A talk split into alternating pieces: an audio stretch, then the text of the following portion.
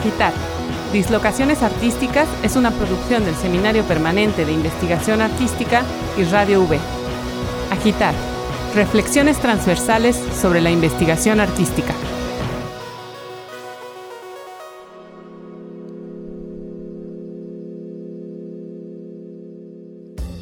Hola, ¿qué tal? Sean todos y todas, todas bienvenidos al estreno de la segunda temporada de Agitar.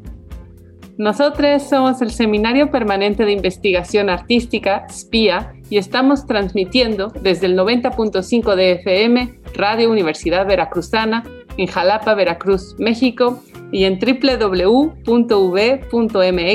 diagonal radio, así como en nuestra app y en Spotify. En la primera temporada de Agitar, platicamos de la mano de especialistas y estudiantes sobre manifestaciones artísticas contemporáneas desde contextos universitarios, buscando romper las jerarquías entre los diálogos y acercando al público con los ejes de investigación de la espía.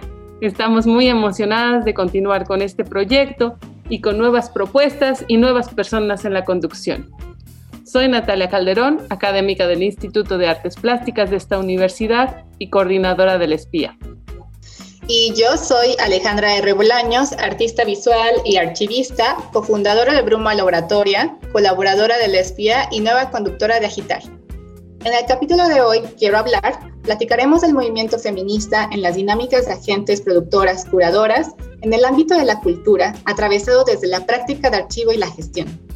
Cómo se transita de las reuniones feministas y sus conversaciones al ambiente profesional cuando éste aún tiene formatos patriarcales los ejes del espía que atraviesan esta conversación parten de narrativas, representaciones y ficciones que permiten vislumbrar otras realidades, así como discursos dentro del contexto del arte contemporáneo sobre feminismos, las otredades y las violencias que nos atraviesan.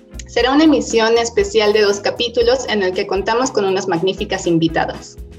Karen Cordero, historiadora del arte, curadora y escritora, Escribe, habla y crea exposiciones sobre cuerpo, género e identidad en el arte, historiografía y crítica del arte, y el montaje, desmontaje de jerarquías artísticas y sociales, de la mano de Natalia de la Rosa, curadora e historiadora del arte mexicana. Sus intereses cubren el arte moderno y contemporáneo en México, el muralismo, el arte público y la teoría de la vanguardia en las Américas. Ellas son integrantes de Despatriarcalizar el Archivo, un grupo de trabajo que busca reunir investigadores diversos con el fin de compartir experiencias y construir estrategias comunes para el estudio de ciertas masculinidades conflictivas o modelos patriarcales ligados a ejercicios de poder en el campo de la cultura y el arte. También nos acompaña Alma González, quien es estudiante de Historia e integrante de la Unidad de Género de la Facultad de Humanidades de la Universidad Veracruzana.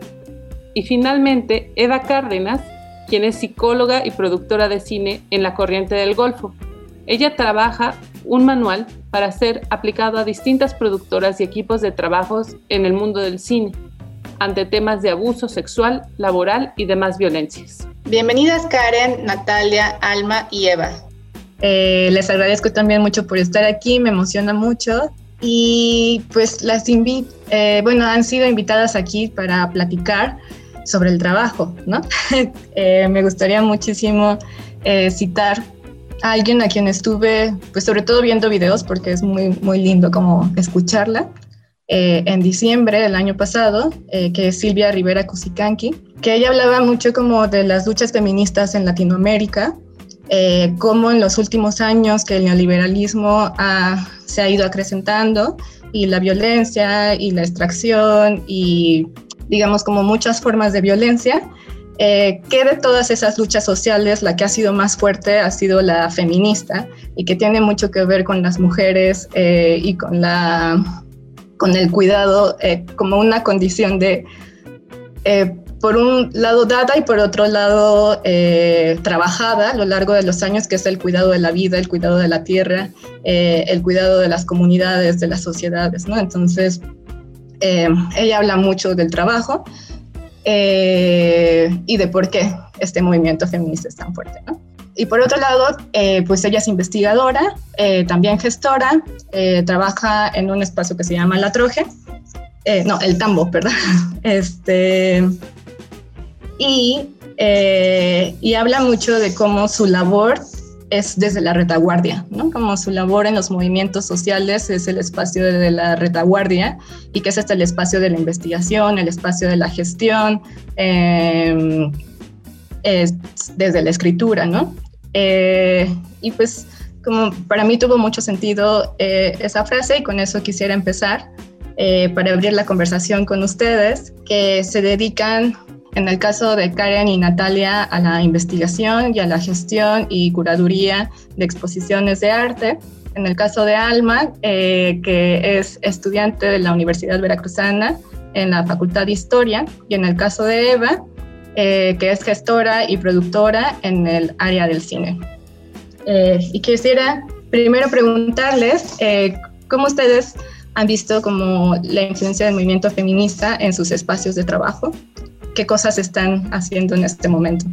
Hola, buenos días, muchas gracias por la invitación. Pues yo estoy trabajando ahorita de forma independiente. Estuve trabajando como profesora universitaria 32 años y me jubilé hace unos años para dedicarme a trabajos independientes de investigación, de curaduría, de otras cosas también creativas que vinculan el arte con la escritura.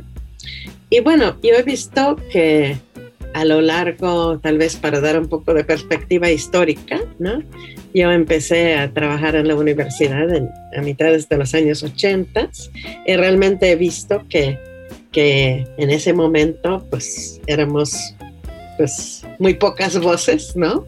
Que hablaban de esas cosas en el contexto por lo menos de la disciplina de la historia del arte. Creo que en otros campos como la literatura ya había cierto eh, camino andado, sobre todo en, el Colegio de México, en algunos otros lugares, donde había ya el programa de estudios de la mujer, pero realmente siento que a lo largo de estos años, y más en los últimos años, ¿no? realmente ha habido como una, una demanda y una, este, podríamos decir, un florecer de interés de parte de los públicos, ¿no? Tanto en ámbitos universitarios como en el ámbito artístico. Este, y bueno, de las propias personas que estamos trabajando en ese sentido, creo que realmente ha habido como, como eh, mucho más interés en este tema y, de, y integrado de una manera, podemos decir, muy orgánica en muchos casos con actividades de activismo paralelo, ¿no? Como que no es una cosa, podríamos decir, académica eh, fría, ¿no? Sino justo que parte de esta idea esencial para el feminismo, que lo personal es político, ¿no? En el sentido que es algo que vinculan las vidas, los trabajos de investigación, de creación, de exploración, y de crítica, ¿no? Y también acciones y este, demandas en el ámbito político, ¿no? Y un poco, eh, o mucho, tal vez, dirigido a cambiar las narrativas, ¿no? Como que ya a cuestionar y buscar transformar las narrativas que hay en las disciplinas, en la política, ¿no? Y las formas también de organizarse desde la perspectiva del feminismo, tomando en cuenta pues una dinámica más horizontal, más colectivo. Creo que pues muchas de las cosas que yo estoy haciendo ahorita y que he estado haciendo en los últimos años, aunque remontan a, una historia mucho más larga de trabajo en este sentido, eh, pues tienen, tienen ese enfoque y ahorita, tal vez a diferencia de hace eh, varias décadas hay muchos, hay muchos espacios y mucha energía de gente joven, eh, también de diferentes generaciones que están interesados en trabajar y convencidos de trabajar en ese sentido. Y bueno, eso es muy rico. Yo creo que lo dejo hasta ahí para que otras puedan hablar. Desde el espía nos resuena muchísimo lo que nos dices, Karen, de transformar las narrativas y ejercitar otras formas de organización. Yo creo que tanto aquí en el espía, en Jalapa, como en otras partes del mundo, nos estamos conectando con esto, con estas ideas que dices que pues sabemos que no son nuevas, ¿no? Que, tienen ya un, recorrido en la historia no solo de los feminismos, sino también desde las pedagogías feministas, desde, desde las artes en otro, desde otra perspectiva. Y, me gustó mucho lo que decías de la voz. Eh, como cómo encontrar estas voces que, estamos teniendo, pero estas voces que no, o que no son individuales, ¿no? sino que, sé que nos conectamos desde distintas latitudes y que estamos de alguna manera vibrando en, colectivo, en común. Y no sé si Alma eh, se siente como eh, conectada con esto que estamos diciendo, si Eva, si quieren tomar la palabra. Adelante. Bueno, pues muchas gracias por esta invitación. Eh, la verdad, conocí el trabajo de, la doctora Karen y me parece un trabajo excelente.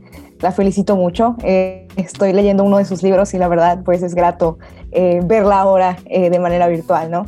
Bueno, soy estudiante de Historia de la Facultad de, de la Universidad Veracruzana, perdón. Una de las cuestiones que se han acontecido dentro de mi facultad, pues es esta cuestión de, la unidad de género, ¿no? Eh, la unidad de género, pues, eh, tiene sus arraigos desde 2014. Entonces, pues, la unidad de género como tal se empieza a concretar hace unos dos años como puente para establecer eh, todas estas cuestiones de acoso, estas cuestiones de hostigamiento.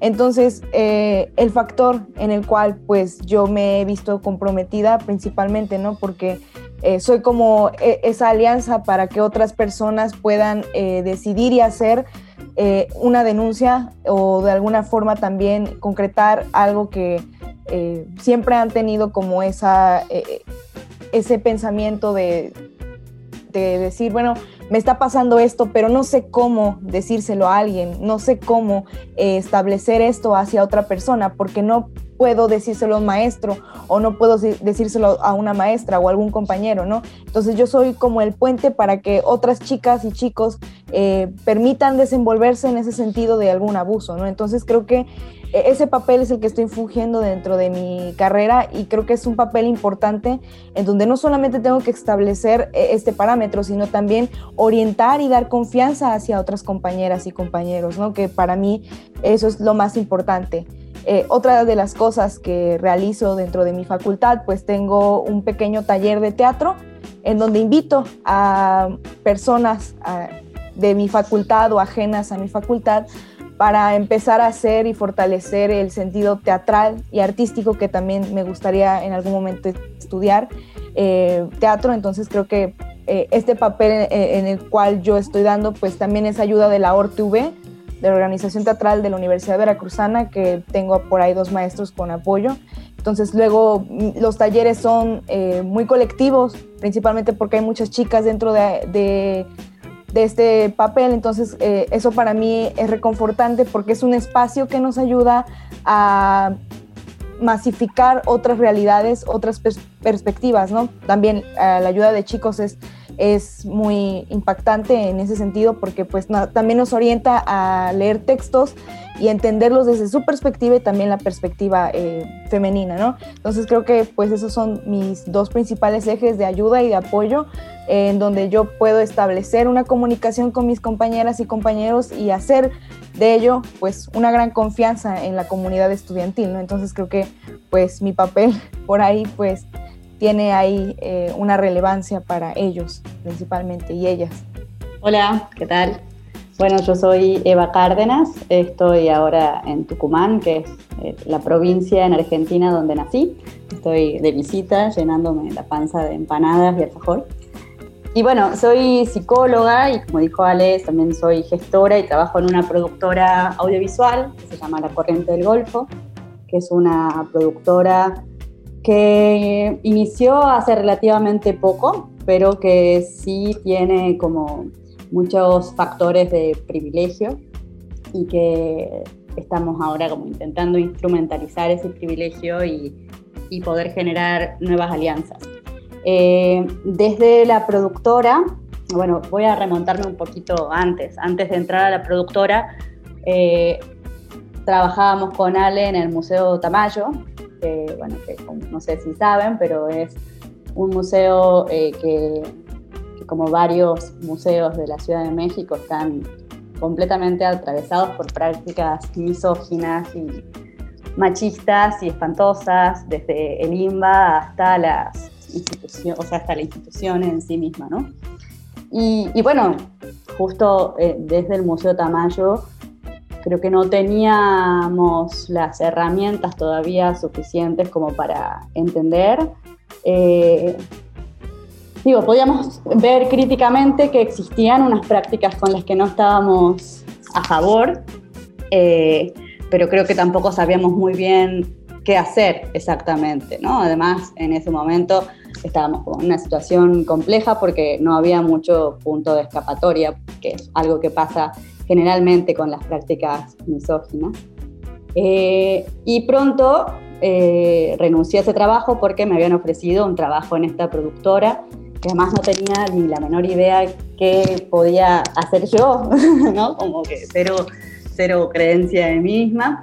Pero el primer reto de la productora, justo en un momento en el que estallaba el MeToo, que en realidad ya había estallado en Estados Unidos hacía como más de dos años, pero en México estaba como en auge, eh, en la productora, que todavía no tenía ningún proyecto audiovisual como en puerta, estábamos recién empezando a estructurarla, eh, y en la productora dijimos, bueno, ¿qué pasa si tenemos algún, alguna situación de acoso o de hostigamiento? ¿no? Tenemos que tener alguna herramienta que nos permita poder identificar, prevenir y atender prácticas de este estilo.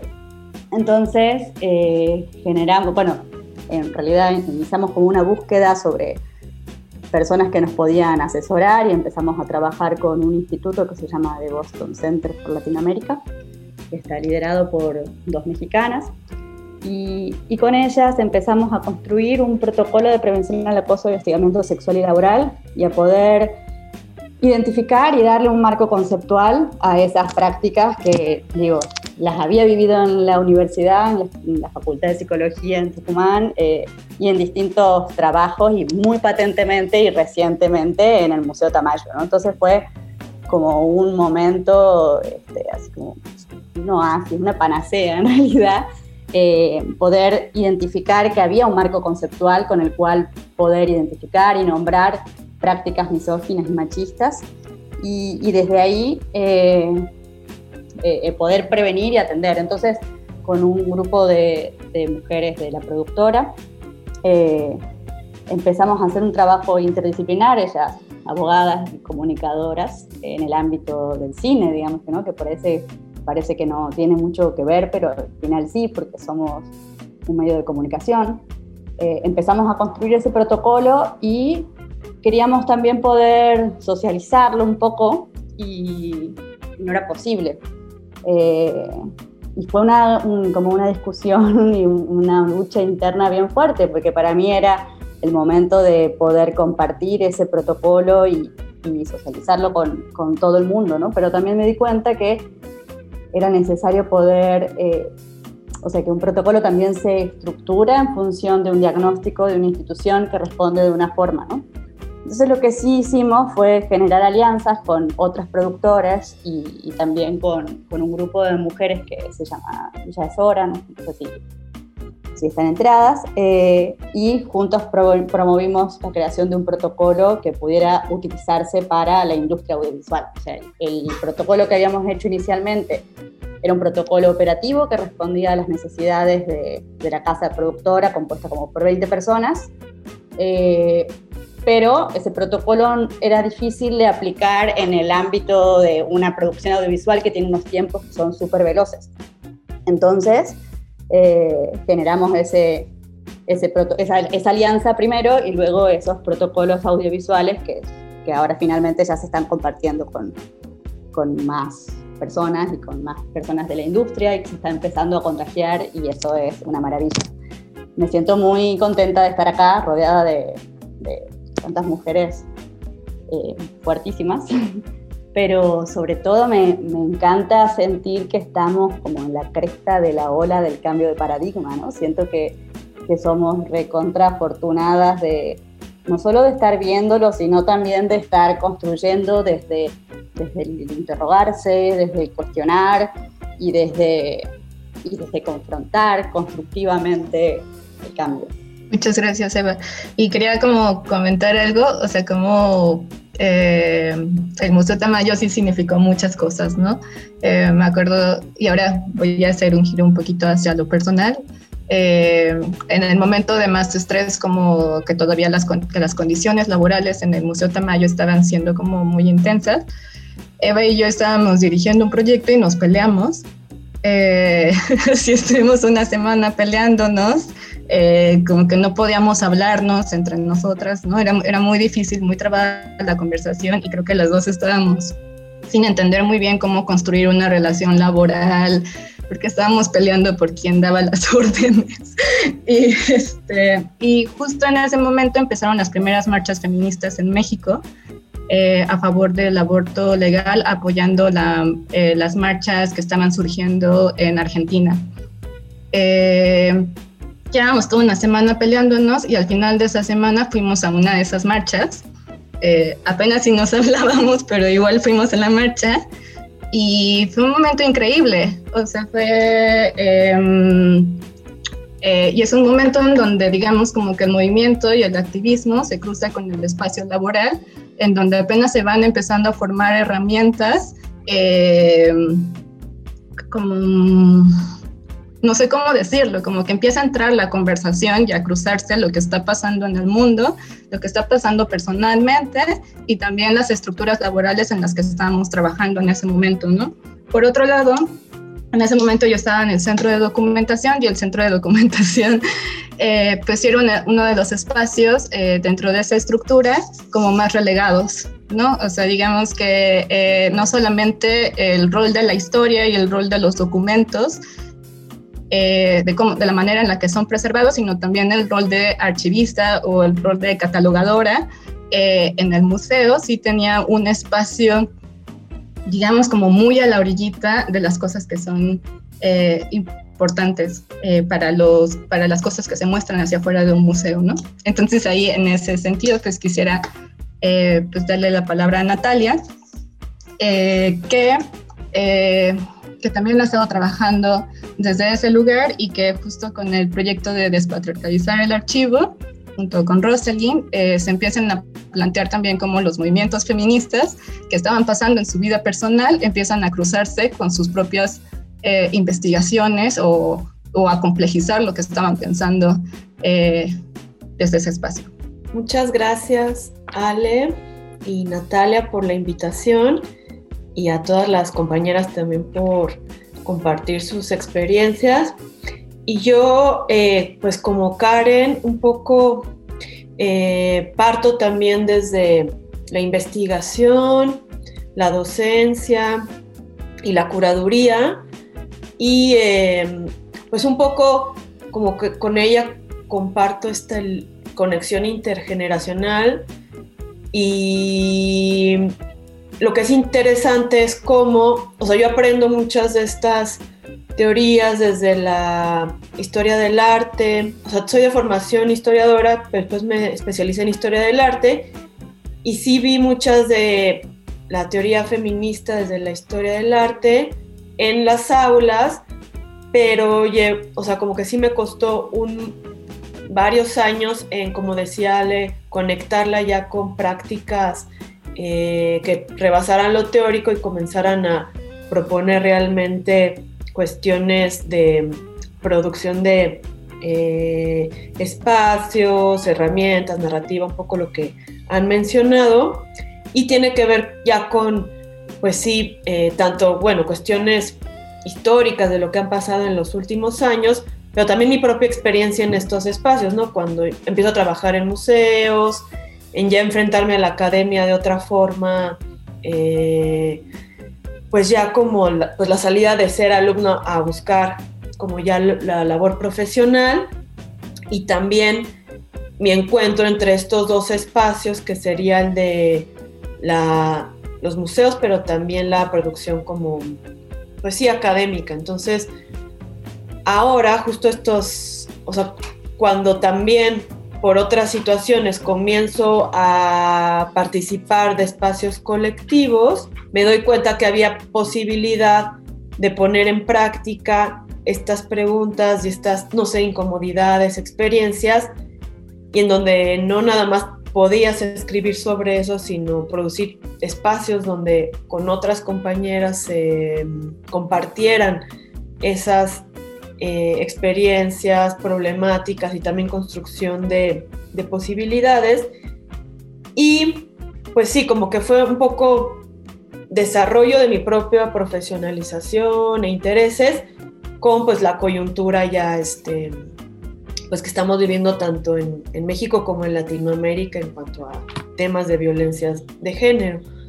Y fue así como ya, pues con, en ese momento, la, mi colega con la que más tenía diálogo y nos dábamos cuenta de ciertas cuestiones de de violencias de diversos ámbitos, ¿no? Eh, y que también estaban ocupando como el campo artístico, eh, sobre todo, pero también académico, o de, por ejemplo, en las facultades, ¿no? Como en el caso de Alma, que es ahora toda la cuestión de paros en facultades y, y otras dinámicas que ya como en, el caso de Rosalina, ella sigue siendo estudiante de doctorado, pero yo ya estaba ya en, ejerciendo docencia, por ejemplo, en la NES Morelia, que tuvo uno de los paros más importantes el año pasado. Entonces ya también cómo se empiezan a, abrir, la necesidad de abrir, como decía Alma, pues estos espacios de diálogo, eh, denuncia, pero también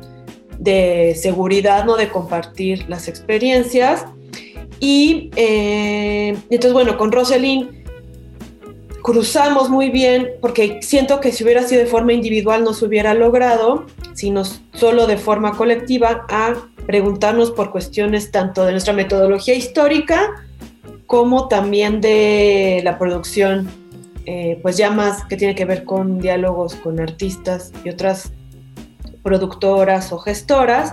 Fue como surge este seminario y que pues se convierte en el espacio de, pues justo donde tanto distintas generaciones, como el caso de Karen que participa, eh, pues se introdujo, como también muy interesante de compartir diálogo tanto con artistas como también investigadoras, lo cual pues abrió mucho el panorama. Y también en ese momento de ya cómo ejercer la investigación y lo que decía Karen, estas nuevas narrativas, surge esta posibilidad de generar otra, otro espacio que es el de coordenadas móviles con eh, Gemma y Carla Lamoy, que va a ser un poco la continuación del seminario que continúe como, que es lo que vamos a, a ver también colectivamente, de cómo continúa después de que se abrió y tuvo bastante impacto. Ahora ya la forma de con estas herramientas generar ya narrativas eh, de investigación históricas y de llenar un poco nuestra propia historia y genealogía. Y es un poco en lo que estoy ahora. Muchas gracias Natalia, muy cierto lo que nos compartes y, y muy enriquecedor para ver cómo se forman estas maneras de organizarnos también desde el ejemplo, desde el activismo, desde relacionar lo personal con lo político, lo institucional con, lo, con lo sensible. Eso nos da pie para ir a nuestra cápsula de Espía Recomienda. Espía Recomienda. ¿Qué proyectos sobre feminismo en el arte podemos encontrar? Karen Cordero nos recomienda MUMA, Museo Virtual de Mujeres Artistas Mexicanas, un museo virtual de mujeres artistas mexicanas que incluye un archivo de 13 años de exposiciones, entre otros elementos, una galería de más de 350 mujeres artistas, una biblioteca de fuentes sobre el arte de mujeres y temas afines. Vale la pena que echen un clavado al sitio. Actualmente tiene una exposición curada por Lorena Wolfer. Esta ciudad será de, por, para nosotras o no será que registra las manifestaciones feministas de los últimos años y las intervenciones en la llamada Ángel de la Independencia como resultado. Próximamente se inaugurará una exposición de la fotógrafa chilena Eugenia Vargas Pereira, que registra la creatividad de las máscaras estilo balaclava creadas por las feministas chilenas y usadas en las manifestaciones de los años antepasado y pasado. Encuéntranos en Facebook como espía y en Instagram como arroba investigación espía.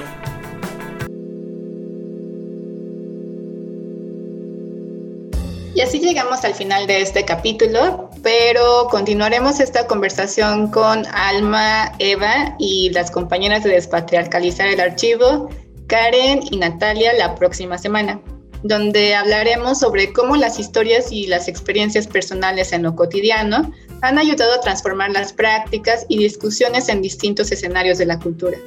Agradecemos al público que nos escucha y les esperamos la próxima semana con la segunda parte de quiero hablar.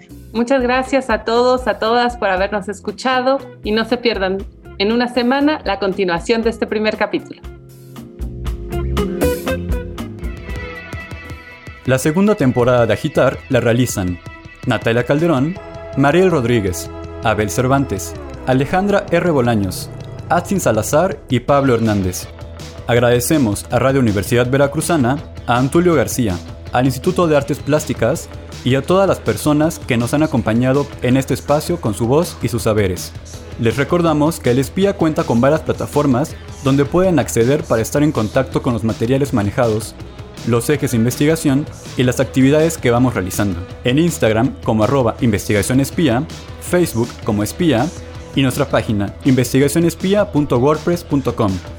También les invitamos a seguir a Radio V en Facebook y en Twitter como Radio V y a escuchar este y otros capítulos en el perfil de Spotify de Radio V. Agitar. Reflexiones transversales sobre la investigación artística.